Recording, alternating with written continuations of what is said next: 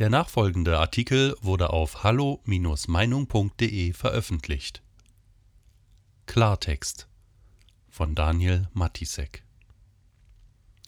Staatliche Kindsfolter Was in dieser Pandemie mit den Jüngsten angestellt wurde und wird, ist ein einziges Verbrechen. Ausgerechnet die Generation, im Namen von deren Zukunft nie gesehene dirigistische Eingriffe, Klimaschutzprogramme und Beschneidung von Individualrechten vorbereitet oder bereits in die Tat umgesetzt werden, an deren Wohlergehen von morgen die Politik angeblich alleiniges Maß nimmt.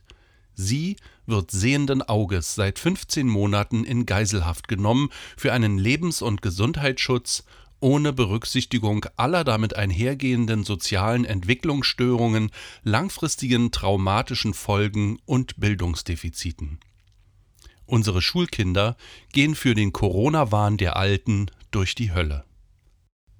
Was noch vor eineinhalb Jahren ausschließlich für bestimmte Berufsgruppen gedacht war, ist selbst für eine kerngesunde Gesellschaft längst zur Alltagsgewohnheit geworden.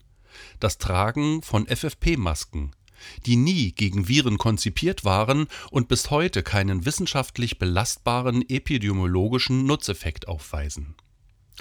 Auch wenn sie zumindest im Freien weitgehend abgesetzt werden dürfen, wird ihre Verwendung nach wie vor ausgerechnet bei Kindern und Jugendlichen mit totalitärer Werbe in etlichen Situationen durchgesetzt.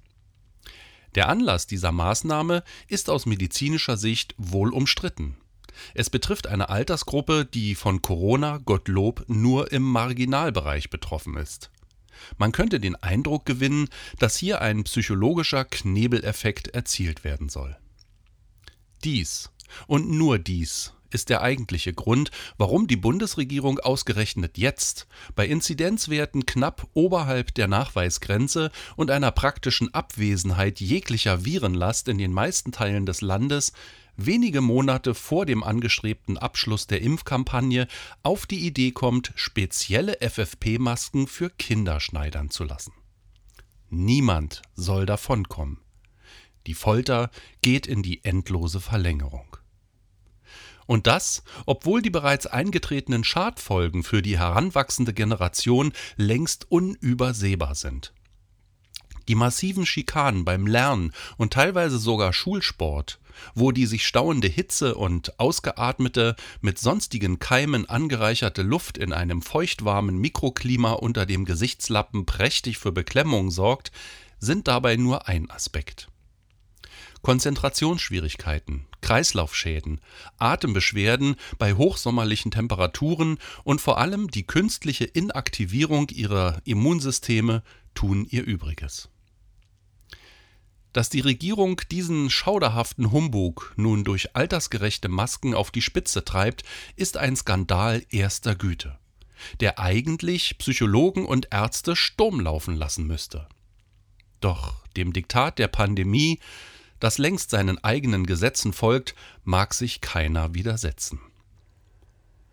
Unterstützung für die Gesichtsverhüllungs- und Maskenballfraktion gibt es von den bewährt regierungsnahen Panik-Profilneurotikern, die zur Nomenklatura der zitierfähigen Hofwissenschaftler gehören, etwa Melanie Serokovic-Brinkmann, die, nachdem sie sich bereits bestürzt über die Öffnungen gezeigt hatte, diese Woche im Spiegel erklärte, sie sei darüber erschüttert, dass einige Länder die Maskenpflicht in Schulklassen abschaffen wollten Unterstützung erfahren diese Kinderschinder auch vom öffentlich-rechtlichen Rundfunk.